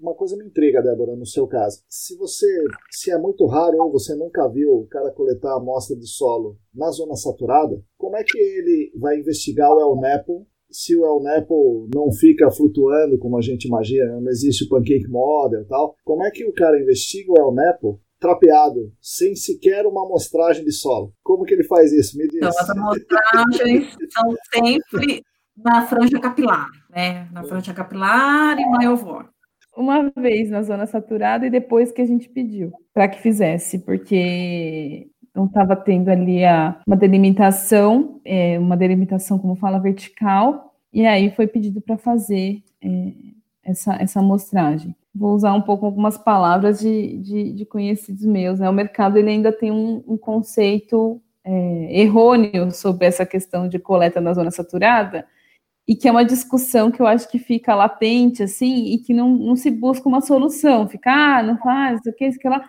E também é, que recai aí sobre também uma, uma questão de, de metodologia analítica para isso, né? E aí entra numa questão muito mais técnica que eu não tenho conhecimento, sinceramente falando, já conversei sobre isso com outras pessoas que são mais experientes, mas que precisa de um aperfeiçoamento, precisa de uma busca, né? Então, acho que é interessante pôr esse assunto em pauta e que as consultorias melhorem essa questão e busquem realmente o que você é uma, falou. Uma se... desculpa para não fazer, né? Para não fazer, exato. Tá aí, né? A DD está aí dizendo que você aí. tem que investigar todos uhum. os meios, todas as unidades estratigráficas. Se não investigou, assim, na letra fria da coisa, o cara não atendeu a DD. Não atendeu a TD, exatamente. Eu entendo também por esse.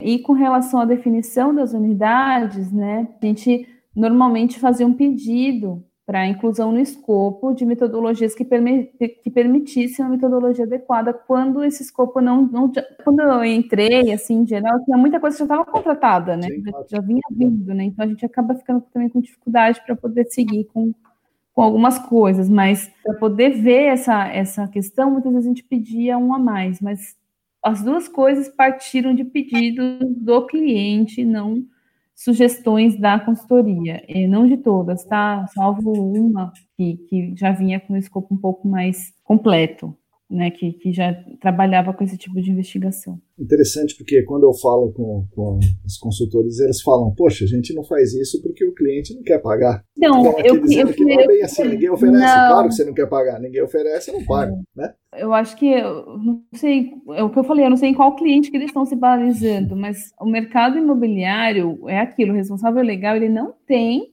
conhecimento sobre esse assunto. Sim. Se, é o que eu falei, se vier quatro concorrência, uma tá com 30, a outra tá com 100, meu, você tem que fazer das, da, da, das tripas o coração para mostrar o porquê que é 100, entendeu? E, e, eu acho que isso é um trabalho, as consultorias que são sérias, que, que, que buscam mais, mais espaço, elas precisam é, educar o cliente nesse sim, sentido. Sim. Porque senão você não consegue realmente enxergar o porquê que você está pagando 100. É, e para os altos escalões que vão dar as, as aprovações, é muito pouco tempo que a gente tem ali para discutir as técnicas, para mostrar. Eles querem tentar enxergar o, o, macro, né? Como é que você explica isso? Sim. Então é, é bem complicado, mas eu não enxergo desse jeito que o cliente, pelo menos do setor imobiliário, não quer pagar. Eu acho que hoje a gente precisa de uma segurança jurídica perante aquilo que eu estou fazendo como responsável legal. Eu vou entregar um produto, no, no, caso da minha última experiência, Minha Casa Minha Vida. Ele não tem condições de arcar com isso no futuro, ele não, não, tem condições de arcar com uma remedia, remediação, ele, ele não tem condições de, de, de, seguir com. Então, assim, meu terreno tem que estar limpo para que ele possa entrar. Até mesmo se algum terreno é investigado e uma grande contaminação que dê ali um grande risco seja identificado, a gente não vai receber aquele terreno. Você deixa para o próximo que tem mais tempo e dinheiro para ver com isso, né? Mas é, que tem mais tempo, na verdade, porque o time é muito curto, né? É, eu acredito nisso, que, que não é falta de dinheiro, e isso não significa que os escopos tenham que vir é, gigantes e inflados, não é isso. Mas muitas vezes nós pagamos, é, na época que começou a ter essa virada de chave, por escopos que, por ao invés do cara instalar cinco postos bem instalados na zona certinha, depois de já ter investigado o solo, lá, amostrado o solo certinho, para instalar só naquela zona. Ao invés de ter cinco bem colocados, meu escopo tinha 35 pois é, que não serve espalhados, que aí você pegava uma concentração aqui, uma concentração lá, deu, então vai ter que remediar, vai ter que fazer hum. o quê? É. Então, assim, eu gastei muito com remediação numa coisa que não tinha que ter sido remediado e que depois a gente viu, quando veio esse grande conhecimento. Então, assim, é, são coisas que são aprendizados, acho que para ambos os lados e que várias consultorias vão ter que ter aí que dar uma sambada para poder melhorar, porque a partir do momento que o cliente ganhar corpo Sim. técnico, Sim. dançou. Sim. Na boa, dançou. É, se pega um cliente como vocês, que conhecem a coisa, vai ser mais. É mais difícil de enganar. vai ser bem mais vai, difícil de enganar. Vai ter que estudar mais para enganar, né? Vai, vai, vai. É, e isso eu falei dentro da, da, da investigação, né? E dentro da remediação tem algumas coisas que também são básicas, como amostrar o solo é para investigação, é que eu não vejo muita gente fazendo. Então, por exemplo, teste de bancada, teste de traçador em campo, a quantificação da massa, principalmente do, do 90% da massa que está residual, sei lá, um teste piloto por unidade do estratigráfico. Vocês já viram alguma coisa dessa sendo feita? Modelagem? Modelagem já, mas esses outros testes de traçador nunca vi. É, quais foram os outros que você falou? Ensaio de é, bancada. Ensaio de bancada também, eu não, não. Poucas vezes ensaio piloto poucas vezes. É, a modelagem eu vi em dois ou três casos. Mas a é interessante também a modelagem. A modelagem sem os dados, porque se não tem o traçador, se não tem a unidade de estratigráfico, e a modelagem é estranho. É isso, é. E você, Débora, viu alguma coisa dessa? Traçador, bancada, piloto? Não, a gente até o teste bancada a gente a gente fez um, até para uso de oxidante né, na área, mas o projeto piloto, né, a sequência seria até a gente fazer o, o projeto piloto. Essa questão, né, acho que até de, de teste piloto, teste bancada, é algo que a gente tem que prever no contrato, né? Sim. Muitas vezes, né, é, pelo menos no meu caso, eu, se eu não prever, depois eu não posso executar. Entendi. Então, hoje, eu estou prevendo, né, tudo isso. Então, eu estudei bem a DD, a DD fica em cima da minha mesa do trabalho, sério. Eu tenho meus caderninhos, agenda telefônica, eu ainda sou das antigas, é, tenho agenda é. telefônica, tenho meu caderno de anotações e ADD, que fica do meu lado. É, você vê como é que é a forçação para usar um, um, uma técnica, né? Porque, querendo ou não, quando você olha em termos de custo, né? O custo de, de oxidante, ele não é barato, né? Certo. A técnica não é certo, barata. Certo. Então, assim, eu vejo umas vezes, muitas vezes, for uma forçação. Olha, vamos nesse que é o melhor, Sim. sem testar. testar. E não é por aí, né? Vamos testar e testar direito, né? Porque assim, você vai fazer um furinho, vai provar que a técnica é, é, é suficiente para. É, é, ela é eficiente com, com uma injeção, sem traçador, sem. O que, que você vai analisar? Né? Aí eu fui nos detalhes mesmo, mas quais os parâmetros vão ser analisados? Eu tinha acabado de ter a aula sobre oxidação química. Eu estava com a aula até, eu sabia o checklist, né? Mas enfim, é, eu fico, na verdade, eu fico até, eu fico triste, sabia? Assim, com, com, com muitas vezes com as consultorias tratam os, os clientes assim como ignorantes, assim, sabe? Hoje eu consigo contra-argumentar muito mais, né, por conta, né, eu acho que o Senac me ajudou muito, né, e o que a Denise falou, a gente tem que continuar assim estudando, a gente não pode parar nunca, né? É uma evolução, né? A gente está num processo de evolução, né? O GAC está evoluindo e a gente tem que evoluir junto, porque senão daqui a 10 anos a gente vai estar ultrapassado. Então, enquanto a gente estiver trabalhando, a gente tem que estar estudando, tem que estar participando de webinar, tem que estar se atualizando. E eu acho que é uma pena, né, que muitas vezes a parte, né, um, um, uma consultoria olha só a parte da financeira do, do, contrato, né, olha a parte só financeira. É lógico que um contrato para ser bom ele tem que ser bom para os dois lados, né. Então por isso vamos orçar bem, né, vamos ser justos na orçamentação. Porque muitas vezes a gente faz uma orçamentação e a empresa ganha pela metade. Quando ela ganha pela metade, eu já, já fiz assim, puxa, problema. Lá vem. Problema, Lá porque vem. como é que ela vai executar bem? Então, é, para ganhar, faz de tudo, né? Sim. Eu preciso sim, sim, ganhar. Então, eu ganho do menor preço e entro lá embaixo. E realmente, ele vai ganhar, porque quem trabalha, quem quer trabalhar com qualidade, não vai ganhar aquele contrato. Então, é, eu acho que precisa mudar. Porque depois o cara pode ser excelente profissional, no, né, no, mas ele não tem condições de executar, porque ele vai ter que reduzir, ele vai ter que colocar no campo, ele vai ter que pegar o, o cara que entrou na empresa agora para fazer o relatório, ele vai ter que subcontratar uma empresa ruim, ele vai ter que driblar ali para o contrato sobreviver até o final do prazo. Né? É, o gerenciamento de áreas contaminadas envolve não só a parte técnica, envolve a gestão, gestão de prazo, gestão de custo, gestão de qualidade, e muitas coisas precisam melhorar. E uma delas que eu acho extremamente importante é a questão da responsabilidade técnica. Né? Hoje, o, o responsável técnico entrega o relatório, termina o contrato, vai embora, e aí, quando a CETESB, depois de alguns meses, emite a manifestação, se aquele relatório não está ok, a multa vai para o responsável legal. Sim, sim. Né? Sim. Responsável técnico, meu, já até esqueceu aquele contrato, e o responsável legal lá está lá pagando multa, ou às vezes recorrendo da multa e gastando com jurídico se eu recebo a multa aqui como responsável legal porque eu te contratei e você não me atendeu, então você também vai, deve ser penalizado junto comigo. Sim. Aliás, você deve ser penalizado sozinho, porque teoricamente eu não conheço do assunto, você Sim. conhece, Sim. você sabe ali, você está garantindo que ele está atendendo a legislação.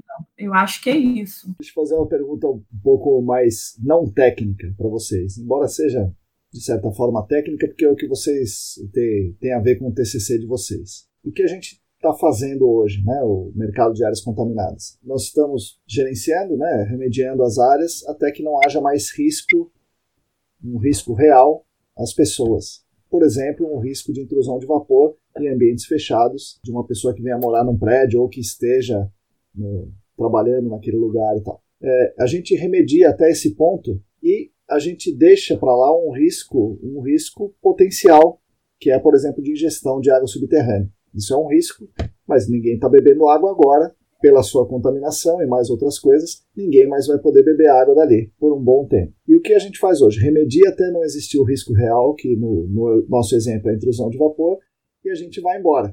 Tchau. E isso é permitido, né? Ninguém faz isso assim de maldade, né? Então isso aí é, um, é uma coisa que existiu uma brecha ali na instrução técnica e tal, né? Uhum. A DD previa que eu tinha que continuar remediando, mas a instrução técnica disse que não e tal. Então tem uma brecha para isso, como a Denise falou. É, o que vocês acham dessa situação? Nós que trabalhamos aqui, é, eu certamente não estou confortável com isso, né? Mas é bom que a gente tenha outras visões. O que vocês acham disso? Como profissionais ou como representantes aí do, do, responsável legal, queria a opinião de vocês também sobre isso. Se for pensar na questão de opinião pessoal, que não é, não é o caso, mas eu vou, vou adentrar primeiro com a minha opinião pessoal, é, eu trago o embasamento de um conceito muito básico que todo mundo conhece, que é da sustentabilidade. Eu não posso satisfazer a necessidade presente sem, e, e não comprometer a satisfação da necessidade futura. Então, se você pôr, por isso em pauta, é uma, é uma pergunta bastante discutida também no mercado. Eu acho que existem os incentivos legais para o setor de reutilização, principalmente, né? O responsável legal e o técnico, eles eles não podem assim se apoiar nesse, nessa questão da do, ah deixei lá um polígono de restrição tchau isso. É, eu acho que você pode se embasar só nisso e simplesmente sair. Eu acho que precisa assim apresentar, por, por, é, por exemplo, nos estudos de modelagem matemática, que embasem né, uma boa avaliação de risco e mostrem ali a médio e longo prazo que eu não vou estar interferindo numa área externa ou um bem a proteger, um córrego, um rio, um poço de captação, qualquer coisa que eu venha a atingir é, conforme o tempo vai passando, né? Por mais, entre aspas, baixa, você tem que estar embasado com a, com a avaliação de risco em conjunto, né? Sim. Então, isso só vai ser dito mesmo conforme essa modelagem sai, né? E isso, na minha opinião, ela é, deveria ser exigido, né? Então... Uma comprovação que vai existir a atenuação natural, por exemplo. Exato. Eu acho, essa é a minha opinião pessoal, né? Eu sei que não é o que se pratica, na maioria das vezes, é, mas existem locais, ah, é, esses locais mais suscetíveis e menos suscetíveis. Por exemplo, um local não tem um abastecimento público, ali você está com um risco muito maior, Sim, você claro. precisa ter um, um, cuidado, um zelo muito maior. E um local que tem um abastecimento público, você tem, consegue ter uma liberdade maior, mas aí entra a minha opinião pessoal. Eu acho que para você pensar numa coisa futura, num, num né? Então, não, para mim deveria ser válido, na minha opinião pessoal, para todo mundo. mas hoje eu acho que existe essa segregação, que às vezes não é feito, não é exigido do órgão público, ou seja, não existe uma barragem do órgão público na aprovação se eu não entrego meu modelo no MEC. É, mas eu acho que o mercado também precisa, sim, olhar com mais zelo e cuidado por isso. Né? Eu acho que as demandas hídricas tendem a aumentar, não diminuir, e por conta disso, pensando no futuro até mesmo da minha filha, no, de vocês e tudo, eu penso desse jeito, né? Mas Aí vai, vai de cada parte. Essa pergunta aí eu acho que é bem delicada, né? E aí da, da, rende aí uma boa discussão.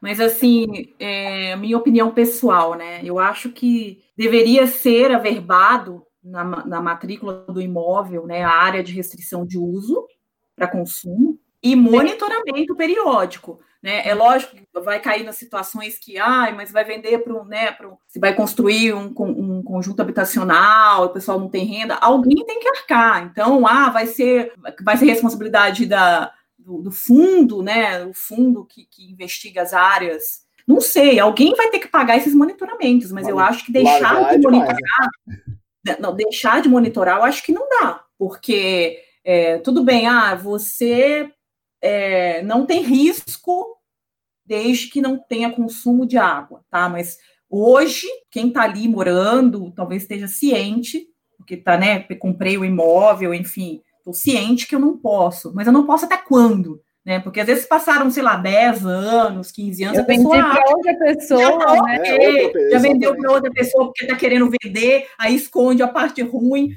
não sei. Mas e aí? Depois de 15 anos, você vai achar, não, aquilo era naquela época, agora já, já passou. Então, assim, esses monitoramentos periódicos, eles são necessários. Ainda que, né, que você, por exemplo, no início, você pode fazer anual, depois bienal, e aí vai espaçando a cada cinco anos, não sei. Em função dos resultados, é que você vai tomar a decisão, a periodicidade desses monitoramentos mas eu acho que não pode deixar de existir os monitoramentos. E quem vai pagar é outra história, que aí entra num outro, né? Não é vem na discussão quem tem, quem pode, né? né? Tem aquela, né? Às vezes é, é, é, quem pode pagar e quem vai pagar. Mas, mas eu acho que monitorar tem que monitorar até não ter mais o risco. É uma opinião também pessoal. Sim, claro.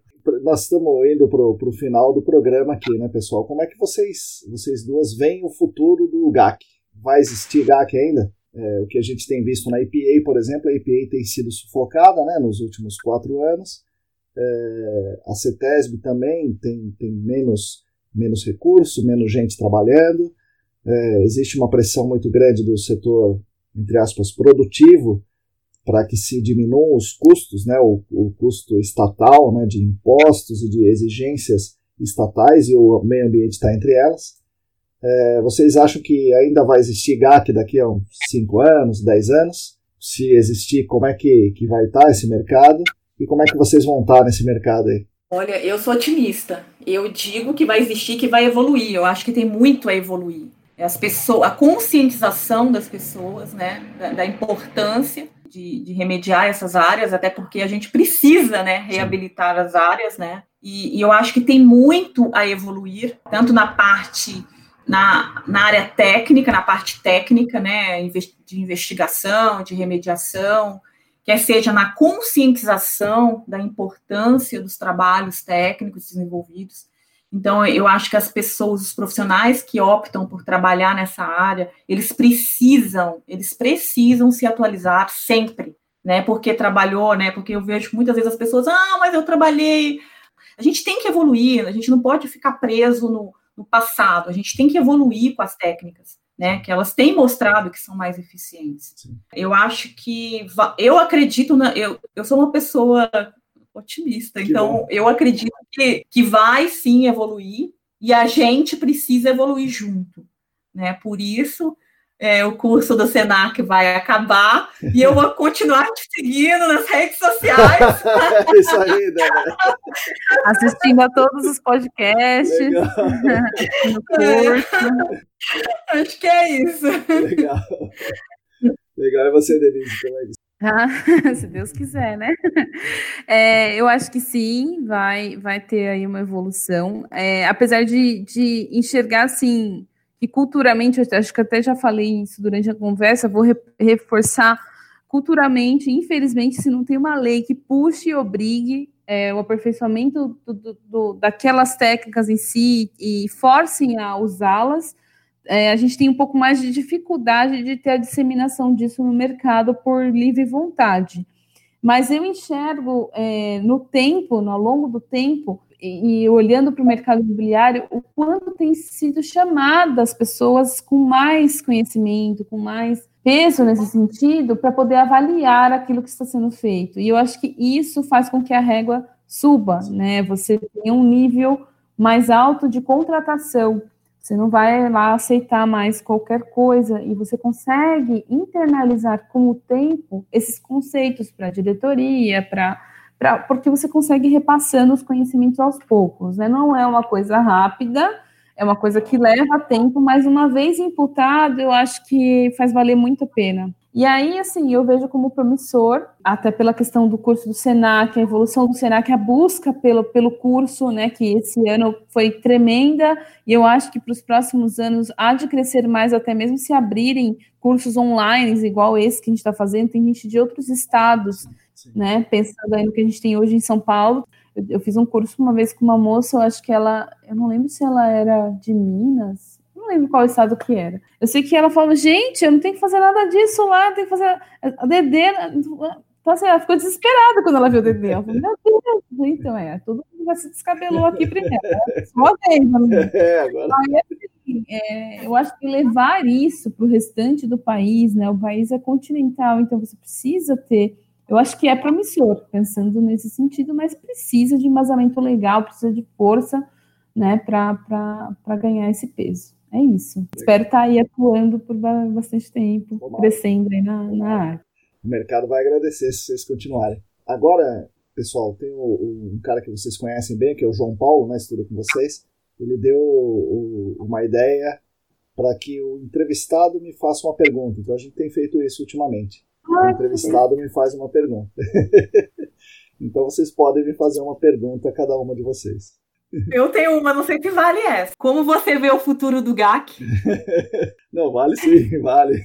Eu estava é, alguns anos venho, venho vindo pensando nisso, né? E eu estava bem pessimista com o futuro do GAC, porque é exatamente isso que vocês falaram. As pessoas não querem fazer, umas porque não conhecem, outras porque não têm interesse, outras porque é, economicamente é, é pior para elas, né? É estranho falar isso, né? Mas elas, elas querem fazer menos e fazer menos é melhor economicamente para elas, porque é o que elas sempre fazem, então elas automatizam os processos dentro das consultorias que viram tipo uma linha de montagem, né, uma linha de produção de relatórios e tal.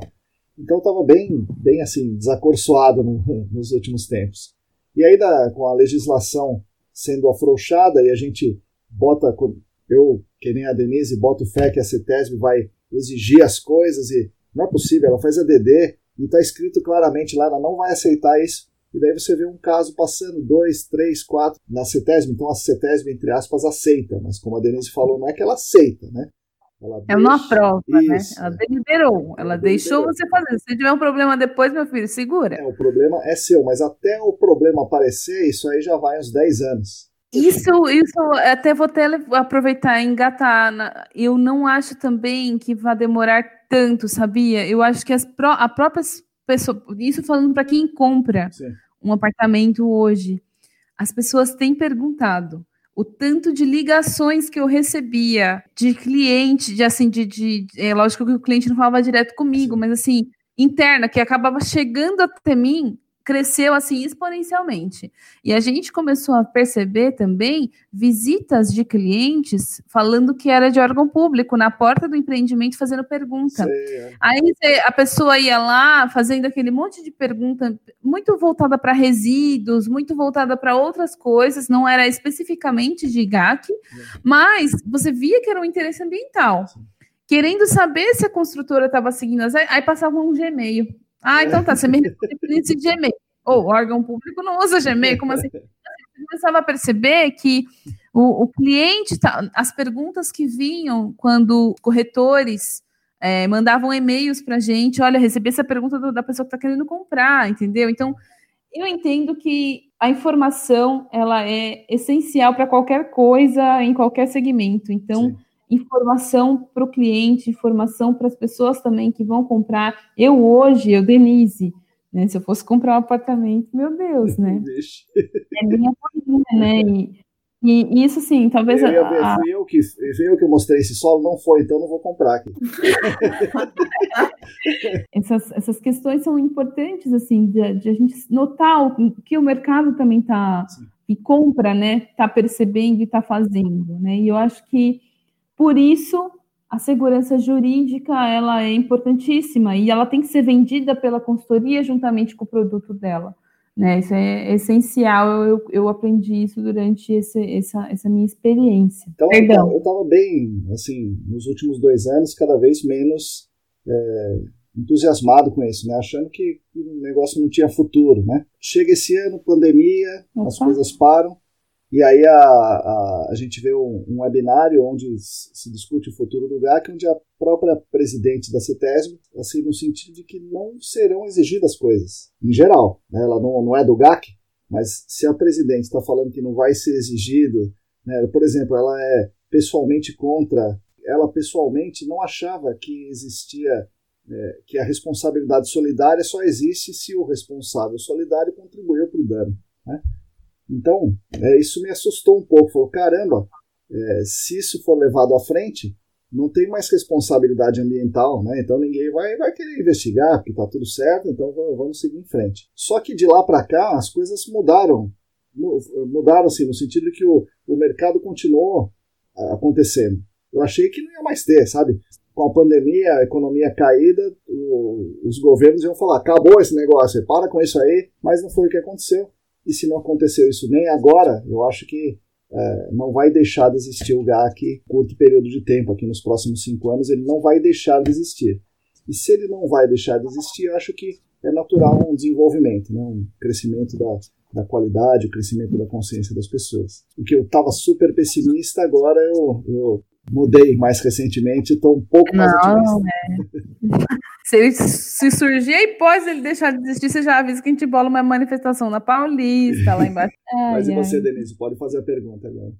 Não, eu queria que nem você comentou várias vezes que os parceiros, as pessoas que, que trabalham com você, falam, ah, o cliente não quer pagar. Você, como, como é, pessoa que vende um produto para esse segmento, quais são as dificuldades que você enxerga para poder, assim, diluir essa, essa imagem, essa questão e as dificuldades também frente ao cliente, se você, além daquelas que a gente já apontou, de instruir mais, de orientar mais, se você enxerga mais algumas questões que a gente também, como cliente, possa internalizar e levar à frente para mostrar, não, pera, isso também pode ser alterado, pode melhorar.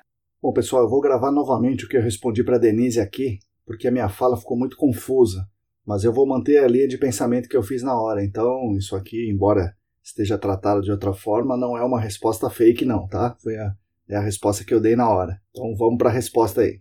Bom, Denise, eu vou dar um depoimento pessoal, mas que não dá para generalizar. O nosso cliente é a consultoria, não é o cliente final. Nós não temos acesso ao cliente final, nós não temos as habilidades necessárias para falar com ele, a gente, enfim, não fala com ele, né? não fala com o cliente final, exceto em alguns casos muito raros, onde o cliente conhece a gente, é, conhece o nosso trabalho e, e, muitas vezes ele até incentiva a consultoria a nos chamar. Bom, mas qual era o nosso apelo para o nosso cliente, que é a consultoria? O nosso apelo era um trabalho minucioso, de qualidade, é, que faz o que deve ser feito da melhor forma possível. Qual era o nosso lado ruim? Nós somos, e nós éramos, né, muito ruins de negócio eu, meu irmão, meu pai somos um pouco, até um pouco exageradamente teimosos, né? E um pouco intransigentes também. Isso dificultou muito a nossa jornada como empresa. É, bom, mas de modo geral, a consultoria é uma empresa. E a empresa tem como objetivo, obviamente, obter lucro, né? E para isso, para a consultoria obter lucro, eles querem atender o cliente da forma que eles acham que devem atender, né? Que, que, que proporciona mais lucro para eles. Eles julgam que atender o cliente é fazer a coisa o mais barato possível naquele projeto específico. Ainda que isso não seja o melhor, olhando todo, mas não importa. O importa é aquele projeto específico que ele está concorrendo. Então o comercial joga todo o peso para baratear o custo para pegar o projeto. Né? É, o que acontecia com a gente? É a consultoria nos, né, nos perguntar, a gente acertava o escopo e o nosso preço era, sei lá, 100. E aí, para baratear o projeto, né, essa fase do projeto, já que ela sempre tem uma concorrência, né? É, mesmo que não tenha concorrência, sempre tem um apelo do, do cliente para reduzir o custo e tal. Daí a consultoria dava para o cliente a oportunidade de escolher entre nós e outras empresas de sondagem. Aí, digamos, a empresa A custava 50, a gente custava 100, né? A empresa A custava 50, a empresa B custava 30. E aí, embora não fosse a mesma coisa, por exemplo, nenhuma das duas tinha dual tube, ou não tinha o furo revestido certinho, não tinha é, tenda, cortador de liner, caixa preta, é, ferramental não era de primeira, que nem o nosso, etc. Ou as outras empresas usavam, sei lá, single tube com portinhola, ou não tinha protocolo de descontaminação de ferramenta, etc. Né? E aí, se a consultoria, que é a expert, fala para o cliente que tudo isso aí é a mesma coisa, nós, a empresa A e a empresa B, então o cliente certamente vai escolher o mais barato e a gente foi ficando fora do mercado. Né? No nosso caso específico, então, juntava a ideia da consultoria, que não tinha diferença, né? então a consultoria estava dentro dela, dentro da cabeça dela, não tem diferença entre o nosso trabalho e de outras empresas. Ou por desconhecimento, ou por realmente achar que isso não, não importa, ou por questão financeira, sei lá. Mas a consultoria julgava que não tinha diferença entre o nosso trabalho e de outras empresas. Junta isso com a nossa inabilidade de gestão, inabilidade de marketing, finanças, etc. Tudo isso acabou ficando que nós somos considerados muito caros e é extremamente, ficou extremamente raro chamarem a gente para trabalhos de execução de, de, de, sondagem, de amostragem de solo. Hoje, estamos praticamente fora do mercado de sondagem, né, comum. A gente, nesse segmento, nós só fazemos assim projetos especiais que sejam realmente relevantes para a consultoria ou para o cliente e que ou a consultoria ou o cliente ou os dois conheçam a diferença de trabalho e precisem realmente que a gente faça, porque precisa de um dado confiável, sei lá. É, nossa atuação paralela está sendo em cursos, né? então a gente tem feito cursos, tem ensinado outras empresas de sondagem, ensinado o pessoal da consultoria a coletar os dados em campo, isso tem sido, tem sido legal, é uma espécie de consultoria para consultoria, isso tem sido bom.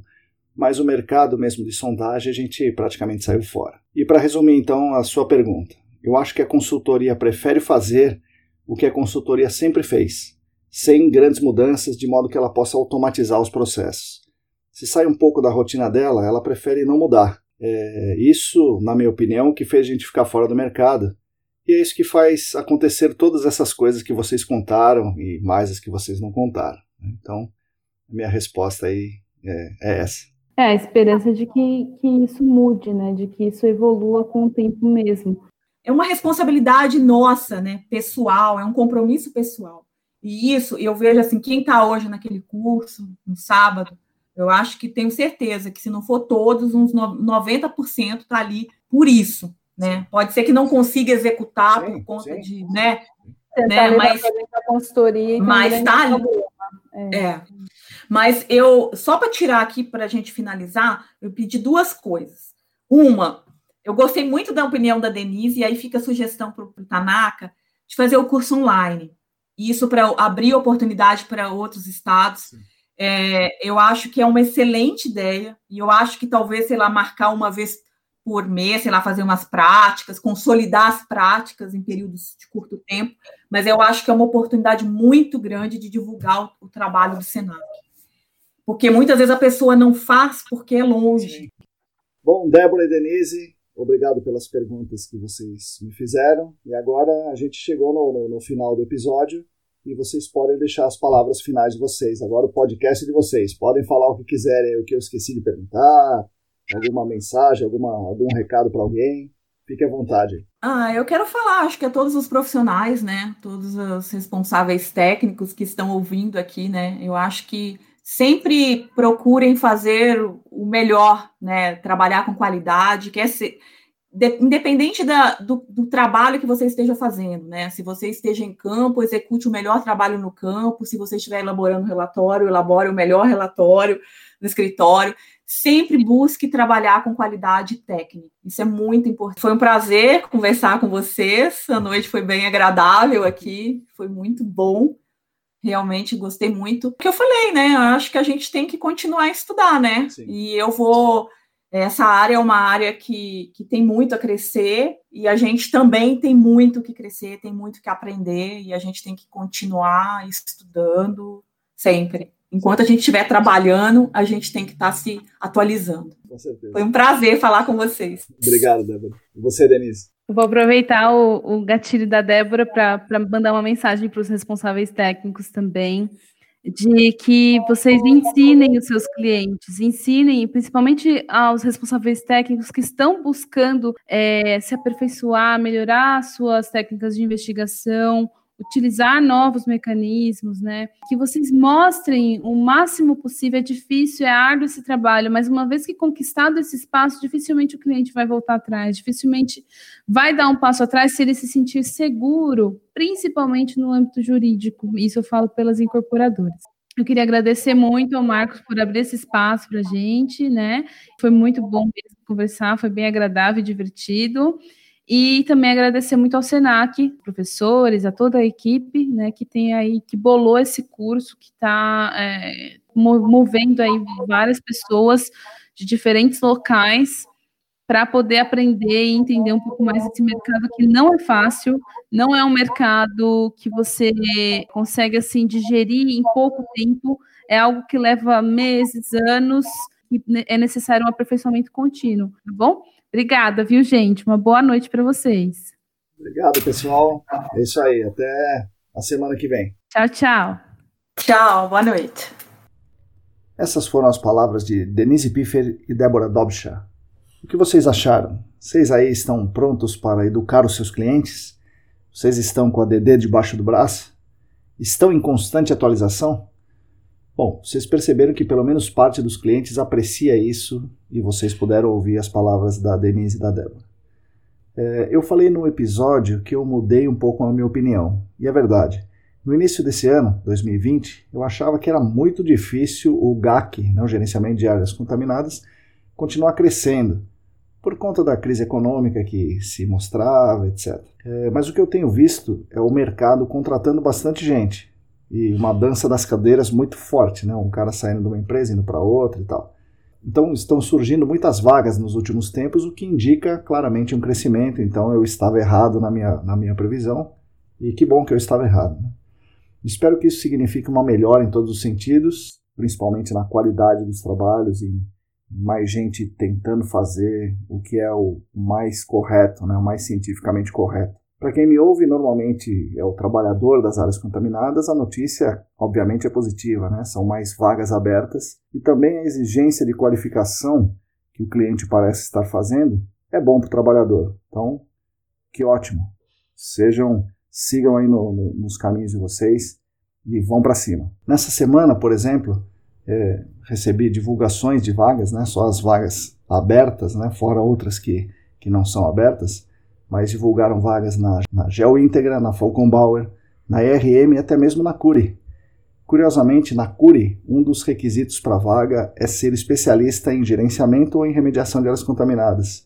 Isso mostra bastante, né, no, meu, no meu entendimento, mostra bastante as, a força dos cursos de pós-graduação do SENAC no mercado. Enfim, espero que vocês tenham gostado da entrevista e aprendido um pouco mais. Afinal, conhecimento é poder e eu espero que vocês tenham bastante poder. Aproveitando, peço que vocês sigam a gente no Telegram, Instagram, Facebook, inscreva-se no canal do YouTube, inscreva-se na nossa newsletter. E se você quiser e se você puder nos apoiar financeiramente, estamos lá no apoia.se barra Mais uma vez, muito obrigado. Até a semana que vem.